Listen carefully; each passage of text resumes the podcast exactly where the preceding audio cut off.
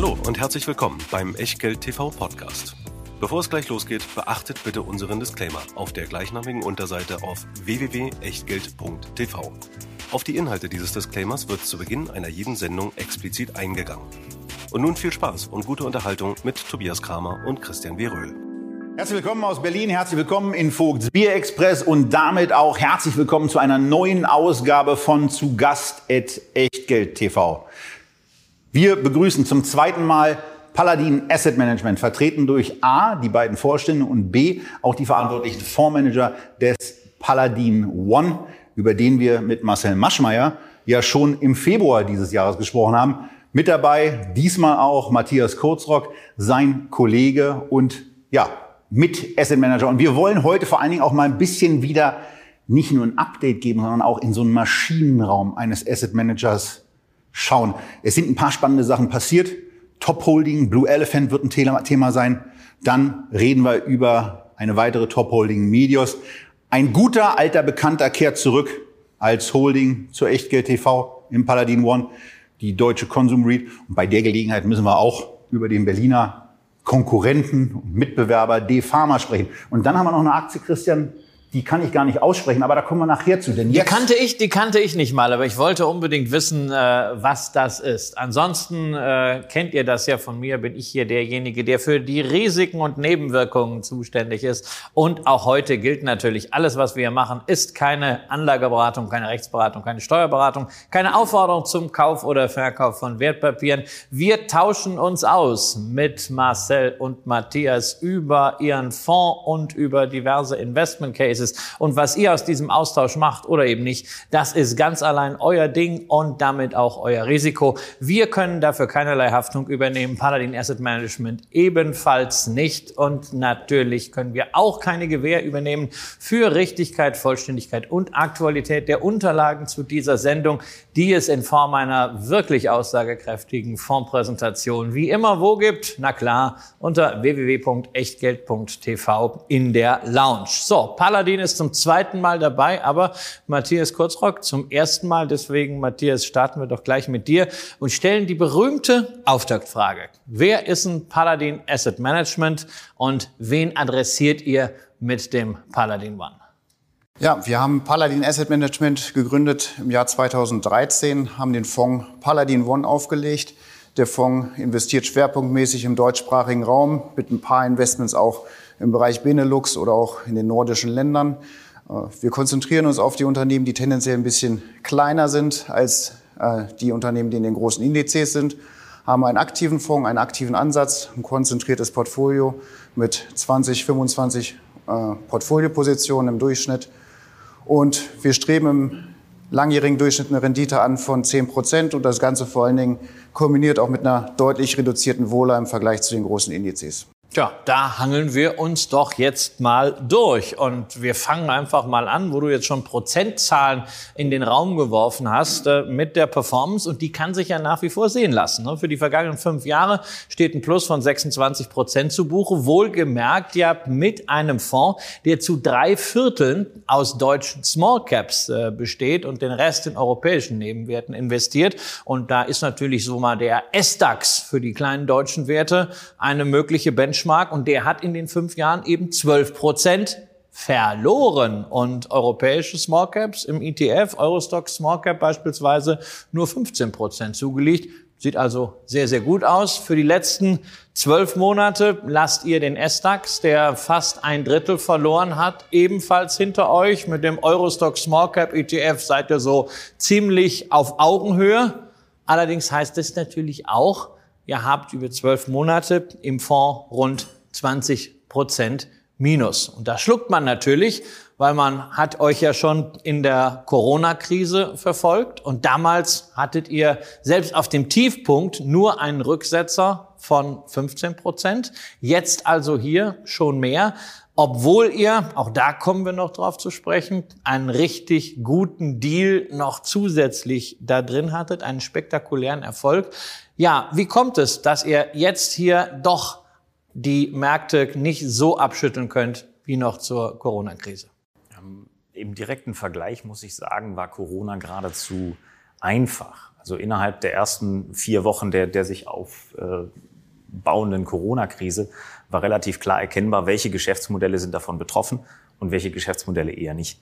Äh, ich glaube, in der aktuellen Phase ist es sehr schwer, sich dem Ganzen vollends zu entziehen. Wir haben, wir haben alle Risiken gleichzeitig äh, mit langfristigen und kurzfristigen Wirkungen und Wechselwirkungen. Und ähm, ich glaube, das haben viele Anleger in diesem Jahr zu spüren bekommen. Es war nahezu egal, in welcher Assetklasse man sich getummelt hat und in welcher Region. Es war sehr schwer, sich äh, vor diesen Turbulenzen vollständig zu verstecken. Und das hat natürlich auch bei uns entsprechend reingeregnet. Tja, und dann habt ihr natürlich die Möglichkeit, in einem solchen aktiv gemanagten Fonds, anders als jetzt der S-DAX ETF es machen kann, auch äh, Kasse zu halten. Von der Möglichkeit habt ihr ja über das Jahr hinweg auch immer mal wieder Gebrauch gemacht, auch durchaus mal im Umfang von mehr als äh, 10 Prozent. Wenn ich das mal einrechne, diesen äh, Kasse-Effekt, ist das wahrscheinlich dann so der wesentliche Punkt, wo jetzt diese Outperformance gegenüber dem S-DAX herkommt, oder? In Teilen äh, aber nicht vollständig. Und dafür muss man natürlich auch die, die Historie heranziehen. Äh, wir halten grundsätzlich Cash. Wir halten im Schnitt ungefähr 20 Prozent Cash im Fonds. Aktuell sind es etwas über 30, ähm, quasi Cash. Und das war auch historisch so, aber das alleine erklärt nicht quasi die reduzierte Schwankung, sondern es muss tatsächlich noch was anderes stattfinden. Der zweite Baustein im Fonds neben den klassischen Value-Aktien sind die sogenannten Sondersituationen, die vom Chance-Risikoprofil her auch tendenziell asymmetrisch sind und weniger fallen. Äh, aber auch damit ist es noch nicht getan, sondern das, äh, der wesentliche Aspekt entsteht tatsächlich durch die Auswahl der Unternehmen und die Konstruktion des Portfolios, dass wir Unternehmen auswählen, die natürlich aufgrund der Tatsache, dass es unternehmerische Unterfangen sind, äh, Einzelrisiken ausgesetzt sind. Aber dass wir diese Einzelrisiken im Rahmen dieses äh, konzentrierten, aber sehr gut verstandenen Portfolios so gegeneinander aussteuern, dass auch die im Schnitt weniger schwanken. 10 Prozent ist eure Zielrendite. Matthias, du hast sie gerade auch nochmal äh, sehr, sehr klar vertreten. Und ähm, nun ja, Grüße gehen raus an Frank Thelen. Äh, der und verschiedene andere wissen ja auch, dass wir so ein gewisses Problem mit so pauschal nach draußen gekehrten Zielrenditen haben. Wenn man sagen muss, na, in welchem Zeitraum sollen die denn entstehen? Ich habe mir das mal angeguckt. Auf eine Drei-Jahressicht wenn man, wenn man über drei Jahre hinweg diese zehn Prozent erreichen will und jetzt ähm, jemand ist, der genau vor einem Jahr investiert hat, müsste der Fonds 69 Prozent zulegen Bezogen auf die zwei Jahre Restlaufzeit, die wir dann quasi noch haben, wären das 30 Prozent pro Jahr. Wenn wir das mal auf so einen typischen Fünf-Jahres-Zeitraum nehmen, wo ich sage, den hoffe ich, dass ihr den damit unterstellt habt mit den 10 Prozent, muss er um 105 Prozent zulegen auf jetziger Basis, also für denjenigen, der vor einem Jahr investiert hat.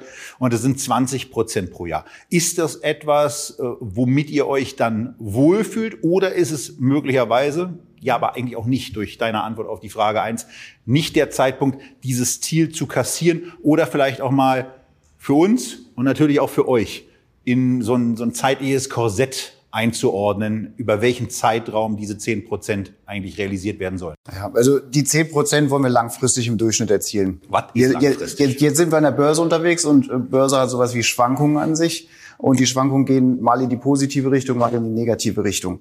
Ähm, wir haben mit Sicherheit der, für denjenigen, der letztes Jahr eingestiegen ist, jetzt äh, ein ambitionierteres Ziel, bis der auf seine 10% Durchschnittsrendite kommt. Aber wir haben den Fonds geöffnet Anfang 2015 für externe Anleger. Und wir haben trotz äh, der jüngsten starken Rückgänge für denjenigen, der damals investiert hat, im Grunde jetzt diese Zielrendite erreicht. Ich glaube, wir sind bei 9, ein paar zerquetschte. Ihr bleibt also weiterhin auch nach vorne bei diesem Ziel, sagt halt nur, naja, man braucht gerade in dieser Phase, in der wir ja alle irgendwie durch eine Art Nebelwand fahren, ein bisschen mehr Zeit. Äh, nicht nur in dieser Phase. Aktien brauchen immer Zeit.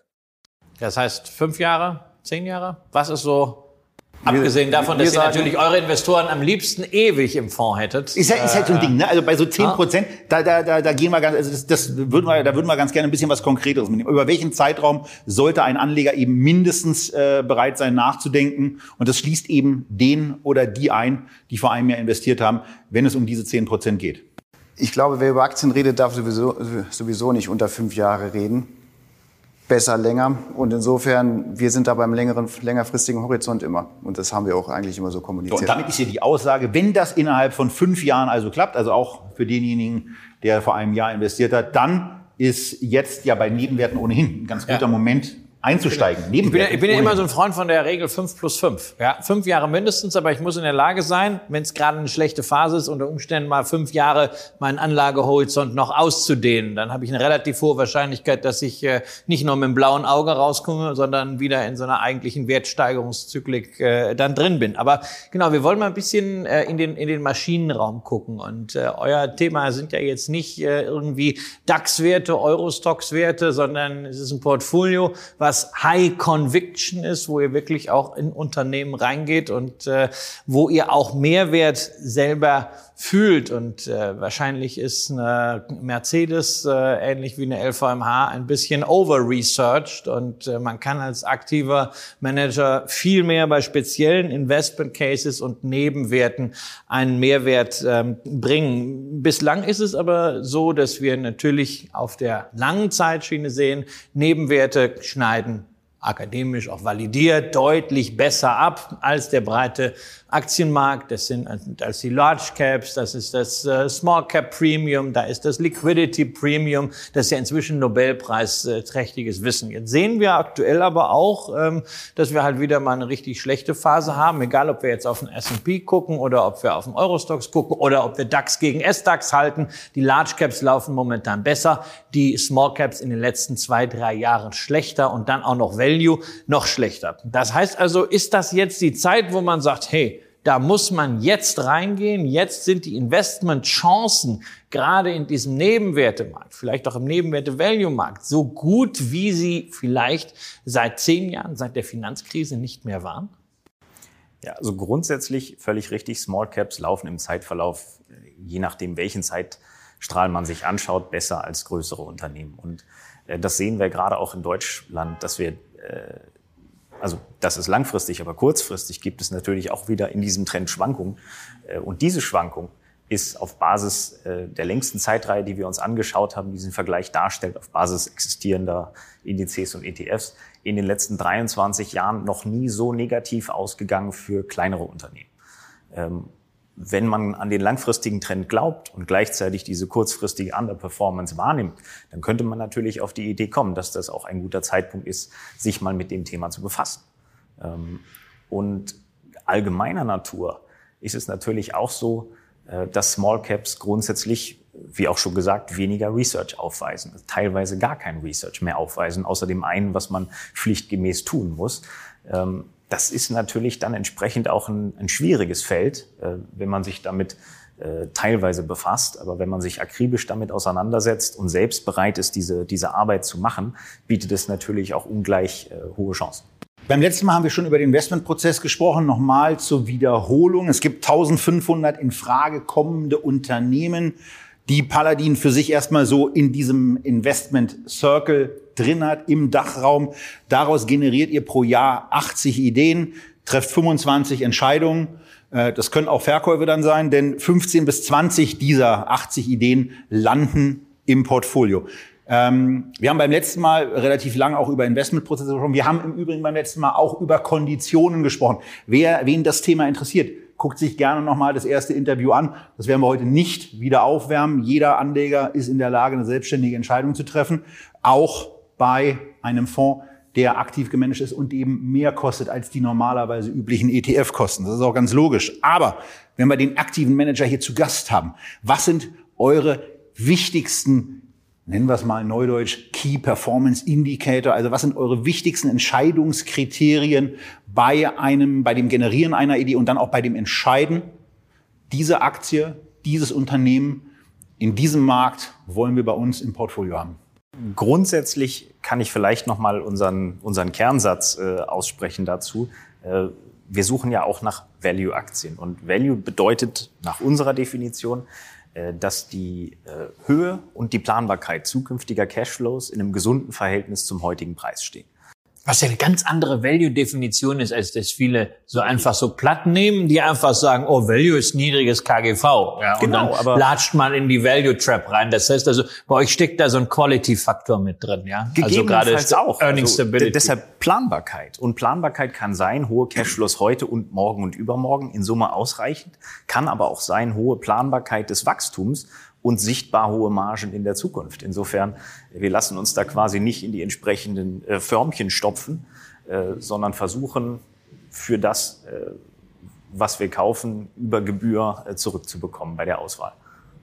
Eine spannende Thematik ist ja, das ist gerade so ein bisschen untergegangen, als Tobias so diese Zahlen nannte. So 1500 kommen in Frage, 80 Ideen und 25 Entscheidungen habt ihr. Das heißt, bei 55, äh, die fliegen einfach durch. Ne? Da habt ihr Arbeit, da steckt ihr Zeit rein. Und das ist ja für, für Privatanleger häufig so. Also man möchte sich ja dann irgendwann auch belohnen, wenn man sich irgendwas angeguckt hat. Äh, und dann möchte man ja auch irgendwie eine Transaktion, weil man will ja dann auch, das ist, glaube ich, wahnsinnig schwer. Ja, also genau genau äh, denselben äh, Aufwand in alles hineinzustecken und äh, hinterher zu sagen, auch zu sagen, ich habe etwas nicht gemacht. Und das ist eine wahnsinnig wertvolle und wichtige und wertbringende Entscheidung. Auch ist es trotzdem manchmal ein bisschen frustrierend?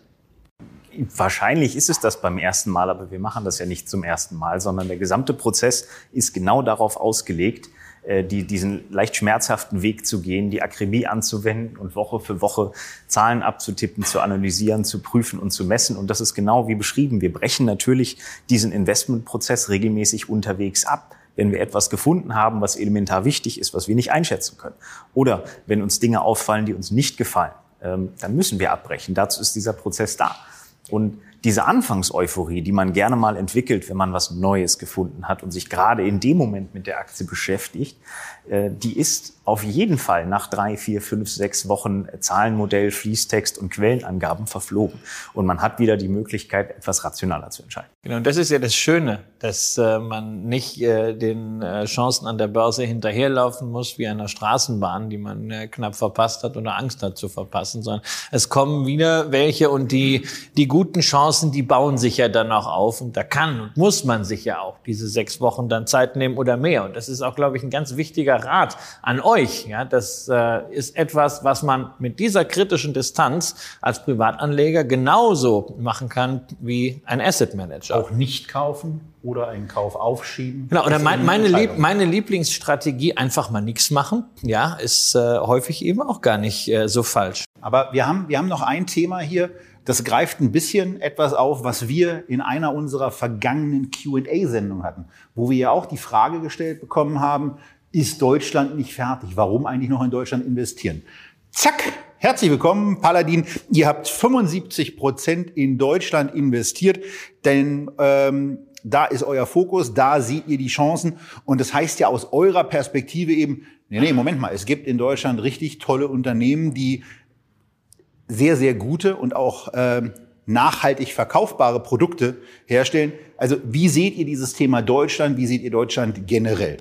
Wir sehen in Deutschland viele Chancen. Wir sehen ganz tolle Unternehmen. Wir sehen insbesondere Unternehmen, die in ihren jeweiligen Märkten starke Marktstellungen haben und äh, insofern da auch äh, nach vorne in unserer Meinung stark profitieren werden. Wir kommen ja nachher noch auf das eine oder andere Beispiel und, und da wird man sehen, dass das, dass das Investments sind, die stark abgekoppelt sind, teilweise von, von großen makroökonomischen Risiken, die in der Lage sind, sich irgendwie in ihrer Nische erfolgreich weiterzuentwickeln. Die haben das in der Vergangenheit gemacht und wir sind überzeugt, dass das in der Zukunft genauso gut funktioniert. Jetzt habt ihr ja, Dreiviertel Deutschland, aber ihr mischt ja noch ein bisschen was bei und das ist ja durchaus auch äh, jetzt in Ländern mal, da kommen wir auch noch zu einem Beispiel, wo dann auch eine Sprachbarriere ähm, erstmal ist. Warum trotzdem dieser hohe Deutschlandanteil? Ist das so, weil ihr sagt, na ja, also warum sollen wir in die Ferne schweifen, wenn das Gute äh, so nah liegt? Oder hat das einfach den Grund, dass ihr sagt, na ja, wir haben hier den Zugang, wir sind hier schon Muttersprachler, wir können schneller irgendwo hinfahren, ähm, wir kennen vielleicht auch andere Investoren, äh, so dass man weiß, wo Rumors sind, Gerüchte sind, Blöcke übernommen werden können.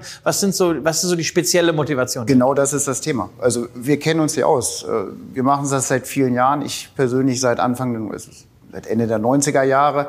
Und wir kennen die Unternehmen, wir kennen die Vorstände. Äh, wir kommen auf Blue Elephant zu sprechen später noch. Äh, Blue Elephant, als, als das Unternehmen praktisch das erstmal bei uns gepitcht hat, 2018, äh, da saß äh, der Vorstand Felix Göttert vor uns, den ich, den ich das erste Mal getroffen habe, ich glaube im Jahr 2001 in Hamburg, äh, damals bei einer, bei einer Beteiligungsgesellschaft. Und das sind einfach so diese, diese weichen Faktoren, die extrem gut helfen, dann auch die Investments gut einzuschätzen. Wir haben guten Zugang, wir haben guten Zugang zu, zu Unternehmen, aber auch zu Banken. Das heißt, wenn Transaktionen stattfinden, wenn Kapitalerhöhungen stattfinden, sind wir häufig ein Ansprechpartner, wenn es darum geht, auch mal eine Kapitalerhöhung vielleicht in einem schwierigen Umfeld umzusetzen. Und insofern fühlen wir uns hier extrem wohl. Das ist doch erfreulich und auch mal schön zu hören, dass noch jemand an die Chancen von Deutschland glaubt. Und also für euch ist die Jurisdiktion nicht so wichtig, sondern ihr sagt, wir sind nicht alleine. Wir sind, wir sind einfach, wir sind einfach hier und es gibt hier wahnsinnig viele schlechte Unternehmen, aber die gibt es in anderen Ländern auch. Und äh, vielleicht sind ja gerade die die äh, ganzen Bedingungen hier so schwierig, dass Unternehmen, die es trotzdem hier schaffen, ja, eine ganz besondere Qualität haben. If you can make it here, you can make it, make it everywhere. Aber aber noch eine noch eine, bevor wir dann gleich endgültig zu diesen Investment Cases kommen kommen. Ja, die, merkt ja schon, Fondsmanager sind ja so gespannt und äh, wollen jetzt unbedingt davon erzählen. Blue Elephant haben wir gerade schon gesprochen. Aber bevor dieser Elefant hier noch länger im Raum steht, eine Sache noch mal so zu eurem Investmentstil, was ähm, Portfolioanpassungen angeht. Ähm, wie geht ihr davor? Seid ihr eher so wirklich komplett drin oder komplett draußen? Oder nehmt ihr dazwischen auch mal irgendwie so Trading-Chancen wahr? Sagt also, wir sind jetzt grundsätzlich von der Position überzeugt, aber der Kurs ist vielleicht jetzt mal kurzfristig ein bisschen bisschen weit davon gelaufen. Ähm, da verkaufen wir jetzt mal ein bisschen was und äh, vielleicht, naja, an der Einschätzung hat sich nichts geändert, Kurs ist runter, aber wir nehmen mal einfach ein bisschen was auf. Oder habt ihr da sehr flexible Zielmarken, was ein einzelnes Unternehmen in eurer Allokation haben darf und das passt ihr dann an? Also unser Grundsatz dahingehend ist, dass wir sagen, ein Unternehmen muss sich eine hohe Gewichtung im Portfolio erst über den Zeitverlauf verdienen. Ähm, das mal so zum weichen Teil. Äh, wir können bis zu zwei Prozent, das ist unsere interne äh, Vorgabe, können wir relativ zügig investieren. Dafür muss mindestens eine schriftliche Investmentidee vorliegen. Die hat in der Regel fünf bis zehn Seiten, eine erste Bewertung vorliegen. Und wenn man das auf Basis dieses Gerüsts schon gut einsortieren kann, dann kann man auch mal schneller agieren. Aber um darüber hinaus zu gehen, muss tatsächlich dieser sehr akribische Prozess stattfinden mit eigenem Bewertungsmodell, mit einer langen Investmententscheidung, die dann in der Regel 30, 40 Seiten äh, auch mal umfasst. Und das, das braucht eben seine Zeit. Äh, und ansonsten ist es einfach Beobachtung. Beobachtung von, von den vielen weichen Faktoren und den Einflüssen auf das Unternehmen, die dann im Zeitverlauf dazu führen, dass wir uns zunehmend wohlfühlen, äh, auch, auch mit dem Gefühl für den Kurs, weil am Ende des Tages braucht man hier nicht nur ein gutes Unternehmen, sondern man muss es ja auch möglichst zu einem attraktiven Preis kaufen und dann irgendwie noch einen Henkel an die Frage bekommen, warum eigentlich jetzt in dieses Unternehmen investieren, diesen Trigger. Die Antwort auf warum jetzt, die ist bei uns auch recht entscheidend. Dann gehen wir jetzt mal ins Depot auch rein, in das Fondsvermögen. Und da fangen wir natürlich an bei der Top-Position, deren Name schon gefallen ist von Matthias, Blue Elephant Energy. 17,7 Prozent ist der aktuelle Anteil am Fondsvermögen. Da reibt man sich zumindest verwundert erstmal die Augen, und zwar aus zwei Gründen. Nämlich erstens, die ist ja gar nicht börsennotiert, was ist denn hier los? Und zweitens, 17,7 Prozent ist deutlich oberhalb dessen, was gesetzlich äh, eigentlich der Rahmen ist, ähm, wo sich dann sofort die Frage stellt, was ist, was ist da los, was ist da der Hintergrund?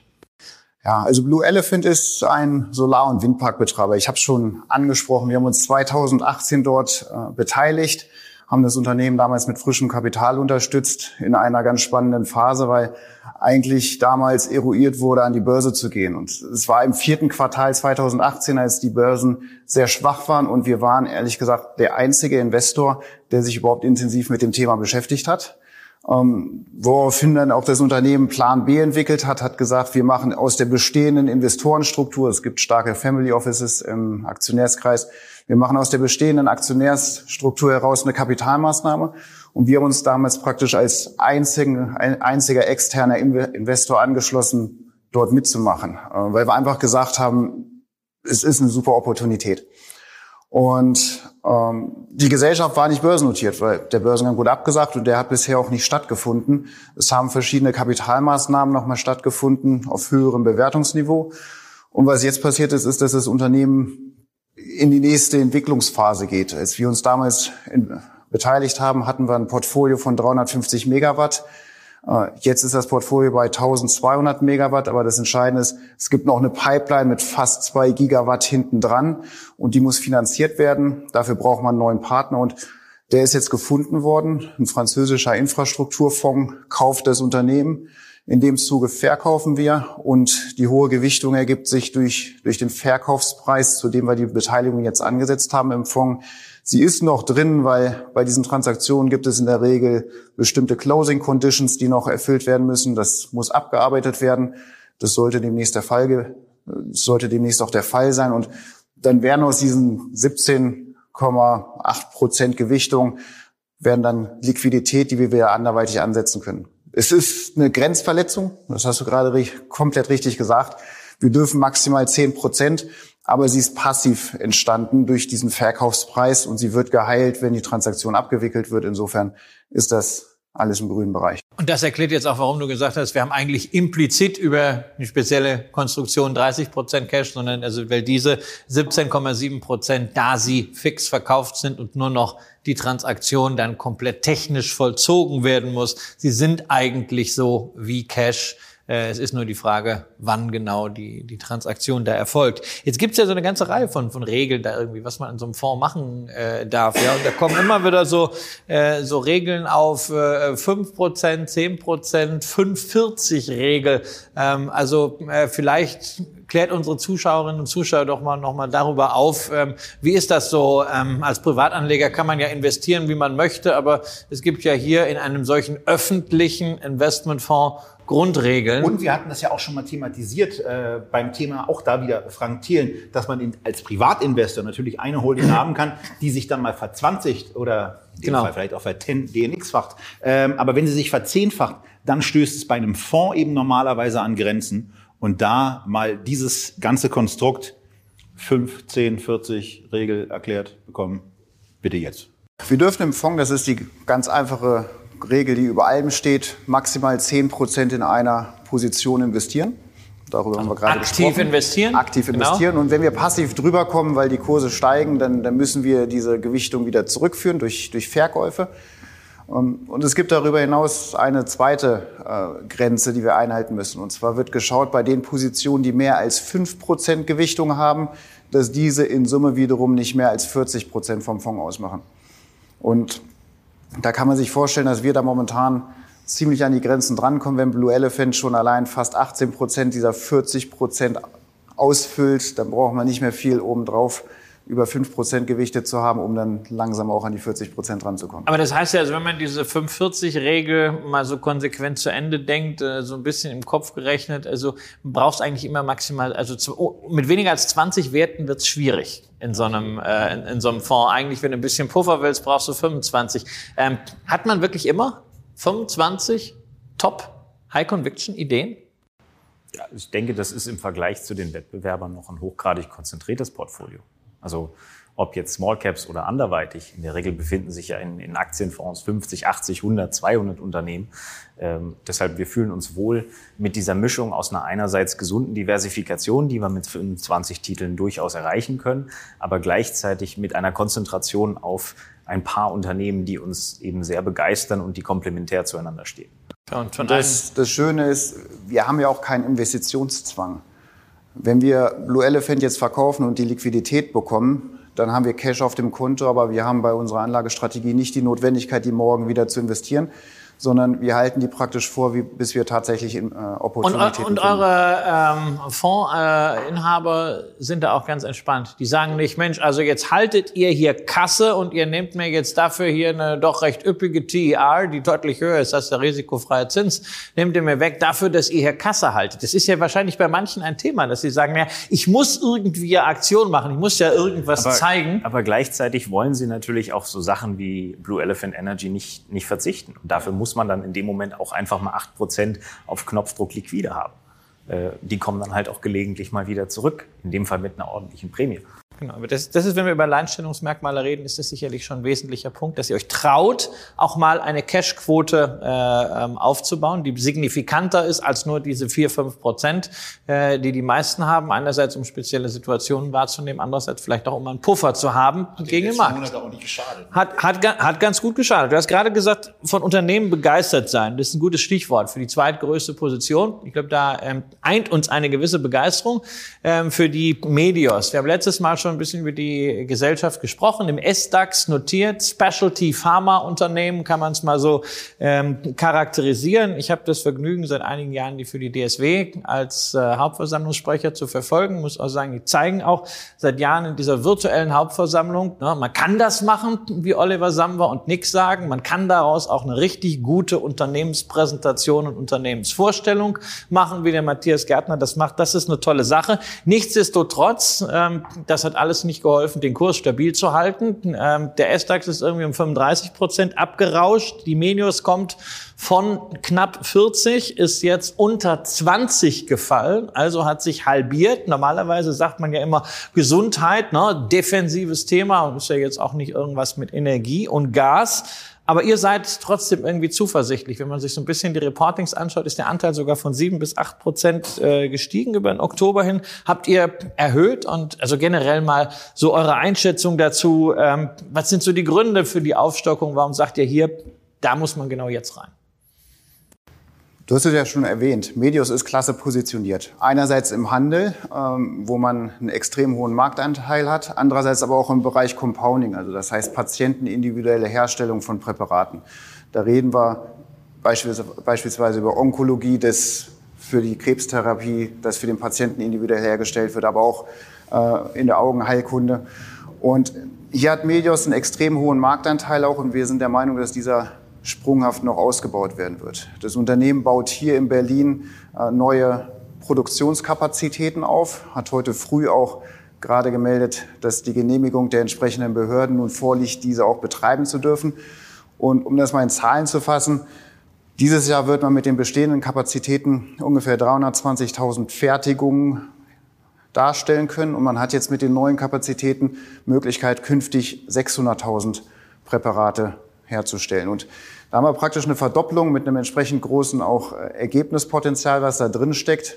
Und wir sind der Meinung oder haben die These, dass, dass diese zusätzlichen Kapazitäten auch relativ schnell äh, ausgelastet werden. Also relativ schnell heißt jetzt nicht innerhalb von einigen wenigen Wochen oder Monaten, aber mal mit Blick auf ein, zwei Jahren. Weil wir auf der anderen Seite einen Bereich haben, ähm, das sind die Apotheker, die viele dieser patientenindividuellen Herstellungen bisher durchführen. Früher hat das im Hinterzimmer stattgefunden. Irgendwann ist da mal ein Reinraum notwendig gewesen und die Anforderungen werden da immer strenger, wie, wie in anderen Bereichen auch. Und gleichzeitig ähm, gibt es von der Vergütungsseite, wir reden über das Gesundheitssystem, gibt es von der Vergütungsseite tendenziell immer weiter Druck drauf. Das heißt, bei dem Apotheker passt die Arithmetik ab einem bestimmten Punkt einfach gar nicht mehr, um das effizient äh, herstellen zu können.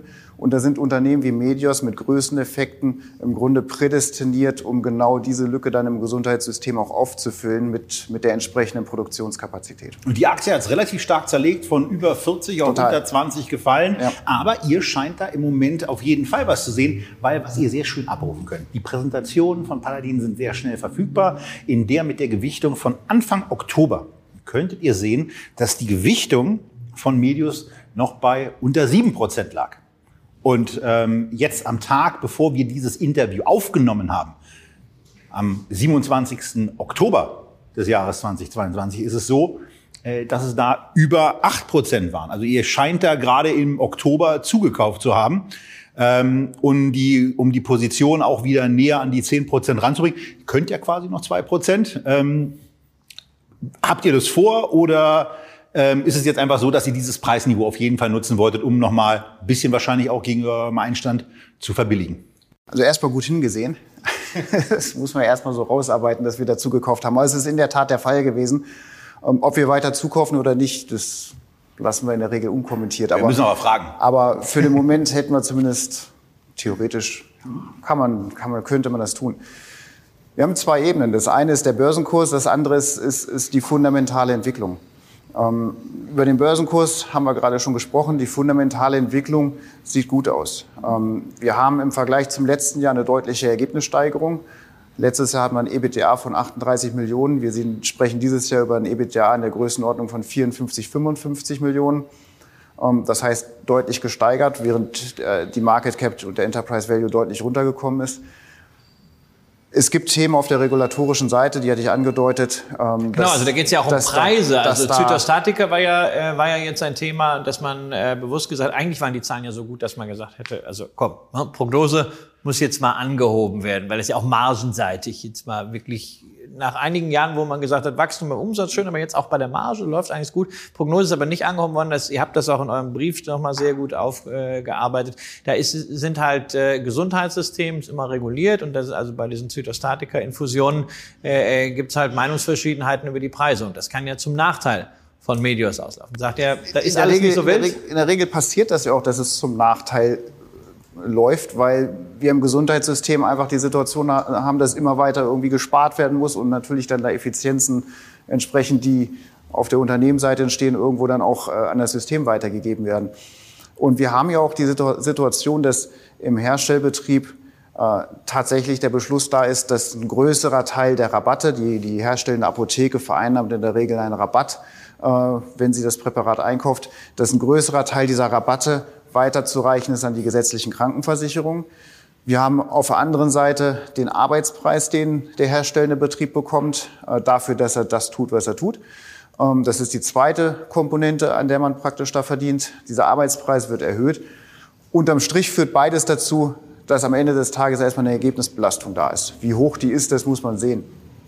Aber wir sind, wie gesagt, der Meinung, dass dieser, dieser Effekt dieser Ergebnisbelastung überkompensiert wird durch das, was wir jetzt praktisch nach vorne sehen, die, die neuen Kapazitäten, äh, die das Unternehmen praktisch jetzt ausnutzen kann in, in den nächsten ein, zwei Jahren. Und da liegt es im Grunde nahe. Wir haben, wir haben, wir haben kleine Einheiten, wir haben herstellende Apotheken, wir haben kleinere, kleinere Compounding-Hersteller. Die kommen natürlich auch alle unter Druck. Und da liegt es im Zweifel auch mal nahe, dass das Unternehmen vielleicht hier oder da auch mal ein Wettbewerber, ein Apotheker, der äh, zukauft, beziehungsweise die Produktionskapazität zukauft und dann mal diese bestehenden neuen Kapazitäten sprunghaft ausweitet bzw. auslastet. Neu in den Top 3 im Paladin One, aber gar nicht neu bei Vogts Bier Express ist die Aktie, die jetzt kommt. Die deutsche Consum Read. Grüße an der Stelle nach Rostock oder nach Potsdam, das wissen wir nicht so genau, Rolf Elgeti. Sie hat man übrigens auch ganz gerne mal wieder hier, denn ein paar Sachen gibt es da schon noch zu besprechen. Wir werden die aber auch hier mal vertiefen, wie ihr dieses Thema seht. Aber äh, wir hatten es jetzt eben, fangen wir einfach mal an. 6,5 Prozent ist die deutsche Consum Read bei euch gewichtet. Ähm, die Aktie hat es auch sehr, sehr sauber zerlegt in den letzten Monaten. Daran sind auch so ein paar Sachen ähm, mitschuldig, die vom Vorstandsvorsitzenden äh, da gemacht worden. Obotria kommen wir gleich zu. Aber zunächst mal, wie seht ihr dieses Unternehmen? Was ist euer durchschnittlicher Kurs beim Einstieg gewesen? Denn in den Top 3 ist ihr neu. Ähm, wie seht ihr das Unternehmen und warum jetzt gekauft? Also einen durchschnittlichen Einstand, muss ich zugeben, habe ich gar nicht mehr auf dem Radar, weil wir die ersten Stücke gekauft haben. Da waren wir auch einer der ersten Investoren zu fünf irgendwas. Fünf irgendwas, ja. Also insofern, äh, das weiß ich gerade nicht. Warum haben wir zugekauft? Ähm, die Aktie hat wie alle Immobilienaktien drastisch verloren. Jetzt brauchen wir nicht darüber zu sprechen, was für einen Gegenwind der Immobilienbereich momentan äh, bekommt. Stichwort steigende Zinsen. Was wir bei der deutschen Konsum aber haben, ist äh, ein Unternehmen, was Fachmarktzentren vermietet. Also wir sind nicht im Bereich Wohnimmobilien tätig, sondern Fachmarktzentren, äh, insbesondere in den Lebensmitteleinzelhandel mit Schwerpunkt. Und bei diesen Mietverträgen haben wir Inflationsanpassungsklauseln. 85 Prozent der Verträge haben eine solche Klausel. Ähm, da gibt es bestimmte Hürden, die übersprungen werden müssen und da gibt es einen bestimmten Prozentsatz, der äh, dann tatsächlich von der Inflation übergewälzt wird auf die Miete. Aber das kann man im Durchschnitt, so wie wir das ermittelt haben, so mit ungefähr knapp sechs Prozent äh, festmachen. Wenn die Inflation bei zehn Prozent ist, dass die Mieterlöse um sechs Prozent steigen. Und da haben wir ein Unternehmen, was momentan ohnehin einen extrem hohen FFO, also einen, operativen Cashflow praktisch äh, übersetzt, äh, erwirtschaftet. Und ähm, dieser wird sich noch weiter steigen, steigern durch die, durch die Mietanpassungen, die wir jetzt praktisch sehen, schwerpunktmäßig im Q4 und Q1 2023. Ja, also ich äh, kenne das Unternehmen ja ebenfalls äh, lange, noch länger, als wir es bei Echtgeld haben. Nämlich auch da bin ich äh, für die DSW dabei. Und da muss ich natürlich sagen, in diesem Jahr ist ja schon das Thema Corporate Governance äh, etwas, wo man äh, drauf guckt. Ja, also die ganze Geschichte mit dem Zinskupon rund um die Anleihe von Obotritia, der Holdinggesellschaft von Rolf Elgeti, die ja wiederum wesentlicher Aktionär der deutschen Konsum REIT ist. Das ist nicht so fein. Auch dieses BaFin-Bilanzkontrollverfahren Verfahren wirft natürlich Fragen auf, wenn man äh, relativ wenig aus dem Unternehmen hört. Ähm, wie steht ihr zu diesem Thema Corporate Governance? Ist das etwas, wo ihr sagt, na ja, eben weil diese Corporate Governance da an der einen oder anderen Stelle so ein paar Defizite hat, gibt's auch einen solchen äh, ähm, Nachlass auf die, auf die Aktie mittlerweile, selbst unter Berücksichtigung der Verwässerung, ist sie ja deutlich unter dem Net Asset Value. Ähm, ist das etwas, wo ihr auch mal beim Unternehmen anruft äh, und sagt, also kommt, da müsst ihr etwas machen, da muss mehr kommen. Ähm, habt ihr vielleicht auch mal so ein flaues Gefühl, wenn ihr euch so dieses, dieses Trading anschaut? Also bei mir denke ich immer, das ist so ein bisschen so too good to be true. Ne? Ich könnte ja auch jederzeit nachkaufen, aber ich denke mir immer, ne, irgendeiner scheint doch etwas zu wissen, weil permanent irgendeiner auf den Knopf drückt und der Kurs geht noch mal tiefer und noch mal tiefer und noch mal tiefer und in manchen Phasen ist das Buch nach unten auf der Käuferseite leer. Die Aktie war vor zwei, drei Wochen mal quotiert auf TradeGate mit 5 auf 8,80 Euro. Ja, schon ein Torspread. Also bei es ist ein offenes Geheimnis, dass da eine größere Stückzahl im Markt irgendwie seit Monaten äh, gelegen hat die auch dazu geführt hat, dass natürlich äh, auf Verkäuferseite sich jeder zurückgehalten hat, wie ja auch lange Zeit. Ähm, wir haben selbst mit dem Verkäufer gesprochen, also und dessen Motivation zum Verkauf beunruhigt uns jetzt nicht, um es mal so zu formulieren, aber will ich jetzt nicht weiter darauf eingehen. Alles, was Obotritia angeht, äh, ich denke, da ist für euch der Rolf Elgeti der perfekte Ansprechpartner. Äh, Stichwort, was er mit seinem Finanzierungsinstrument auf der Ebene hat. Ich glaube, das ist dann ähm, da sind wir wahrscheinlich die falschen Ansprechpartner. Ähm, wir sind mit ihm im engen Kontakt. Wir kennen ihn ja auch viele Jahre. Da sind wir wieder an dem, an dem, an dem Punkt, äh, warum Deutschland, warum machen wir das hier? Wir kennen eben die handelnden Personen jetzt in der Regel nicht seit vorgestern.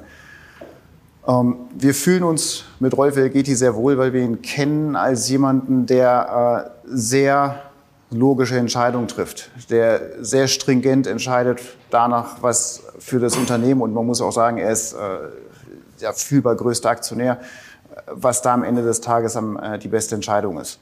Äh, gleichzeitig gibt es ein paar Themen, bei denen wir durchaus mal adressiert haben, dass wir uns die eine oder andere Veränderung oder vielleicht eine andere Handhabung durchaus wünschen würden. Und dann lassen wir uns mal überraschen, was dabei passiert. Nun seid ihr ja in Berlin. Und ähm, nicht nur die Deutsche Konsum REIT hat hier schon vorbeigeguckt, sondern es gibt hier auch in Berlin noch ein Unternehmen, was sich auch mit Fachmärkten beschäftigt.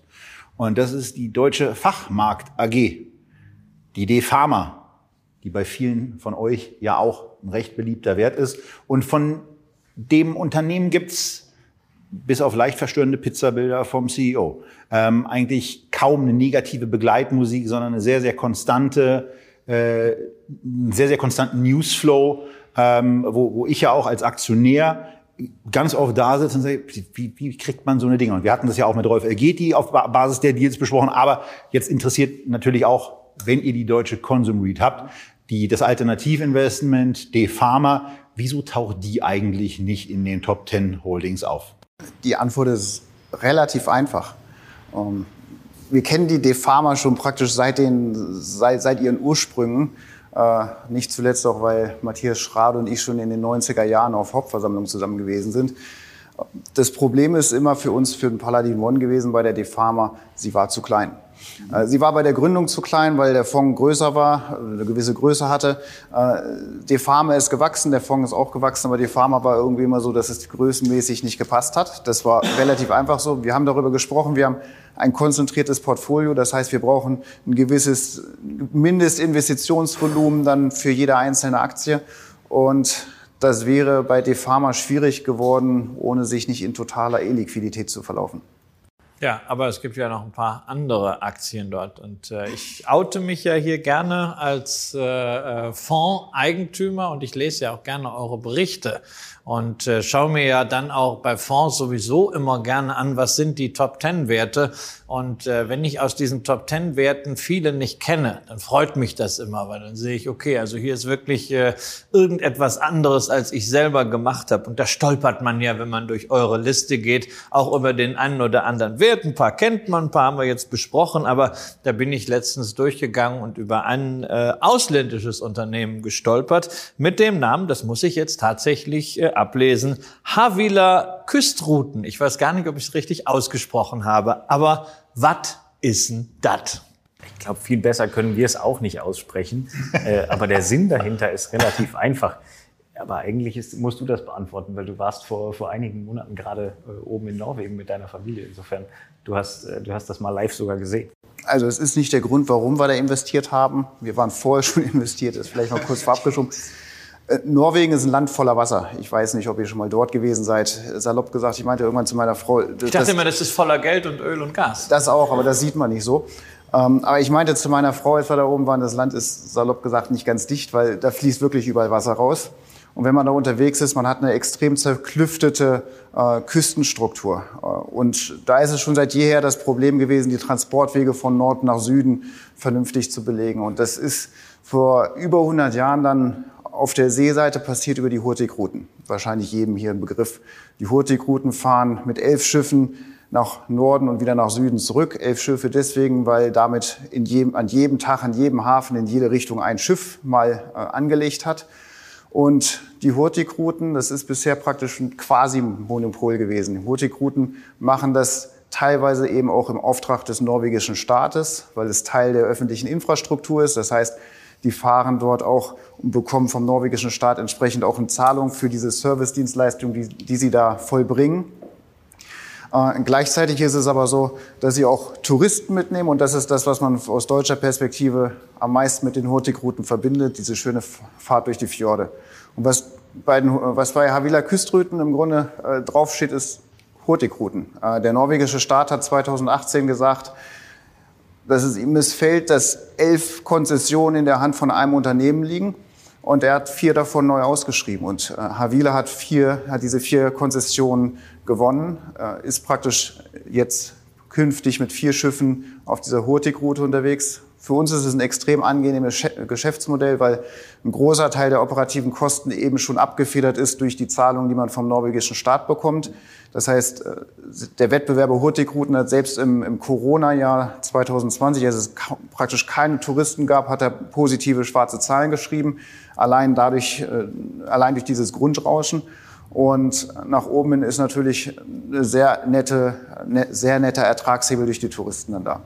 Das ist äh, Havila Küströten. Gab es da nicht schon mal so eine ähnliche Gesellschaft, Fjord 1 oder sowas? Fjord das, One ist, äh, ist, ist, ähnlich gelagert. Die machen, äh, die sind auf kurzen Strecken, die sind auf kurzen Strecken in den Fjorden unterwegs. Äh, wenn man, wenn man irgendwie in Norwegen fährt, dann ist die Straße zu Ende, da ist Wasser, dann muss man auf die andere Seite rüber und da gibt's äh, über 100 Fährverbindungen. Und Waren Sie bei euch im Fonds schon mal? Die war bei uns im Fonds. Dann weiß ich, woher ich sie habe.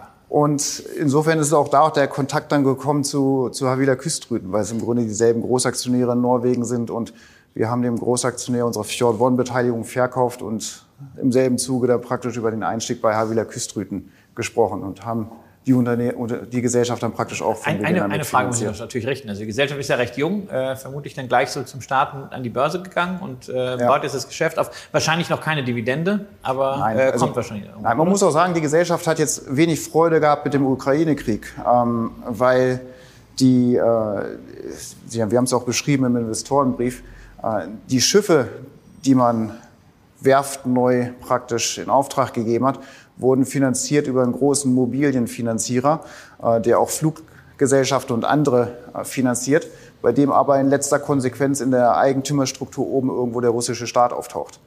Und da hatte man natürlich ein Thema mit Sanktionen.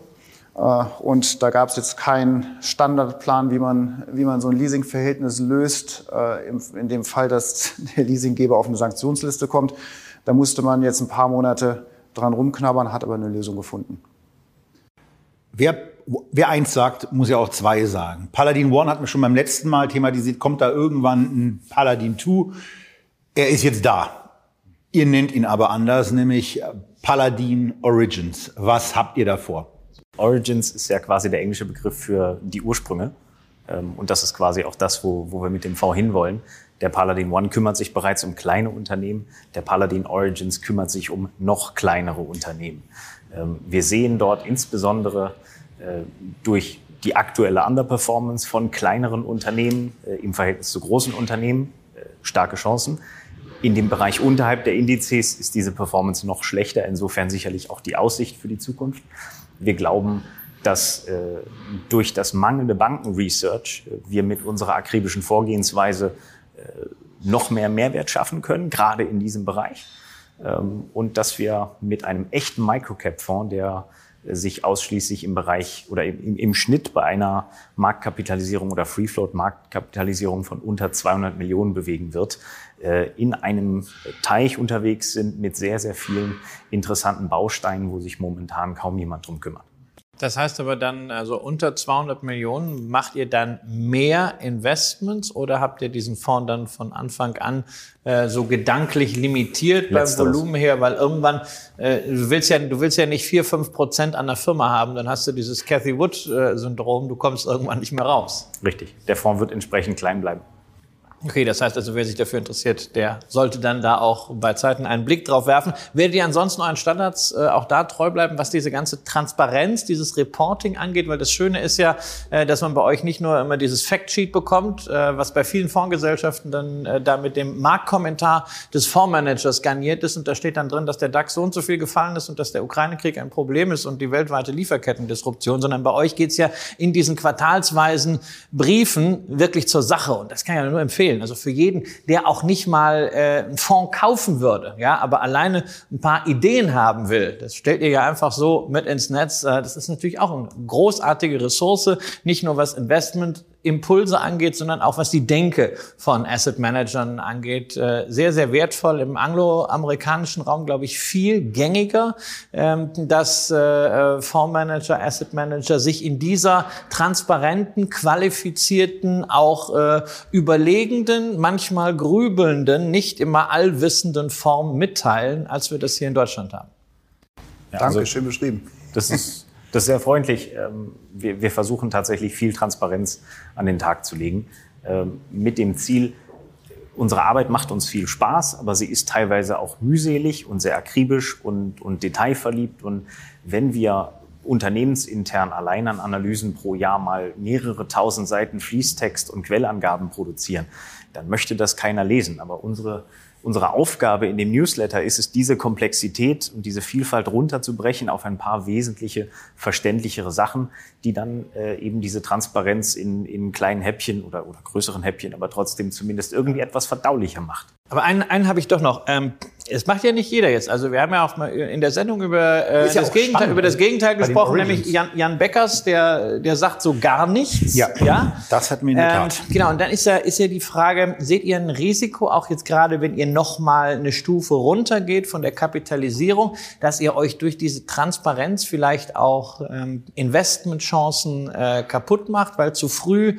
äh, andere draufspringen oder ähm, das hat natürlich auch eine Gefahr von Interessenskonflikten dann bei diesen gering äh, kapitalisierten Werten. Oder wie seht Nein, ihr das? Eigentlich, eigentlich ist es nicht problematisch. Wir sind uns der Thematik bewusst und wir wollen uns vor allen Dingen ja auch nicht angreifbar machen, dass wir irgendwie, dass der Anschein kommt, dass wir extra über Sachen schreiben, damit wir. So wie Cathy Wood das macht. Den, ja, die lädt sich das Depot voll und sagt dann Tesla 3000. Ja, also das machen wir nicht. Und, und wenn man, wenn man die Investorenbriefe anschaut, dann sieht man genau. häufig, dass die einen Blick in den Rückspiegel häufig werfen äh, dass wir praktisch uns zurückversetzen in die Situation, die wir gehabt haben, als wir ein Investment eingegangen sind und dann einfach schauen, was ist denn seither passiert. Aber es muss dann auch deutlich nachgelagerter sein, weil so ein Positionsaufbau im Origins dürfte ja länger dauern als beispielsweise beim Paladin One. Das ist richtig. Und wir, wir versuchen natürlich immer diese, diese Bausteine rauszusuchen an Transparenz.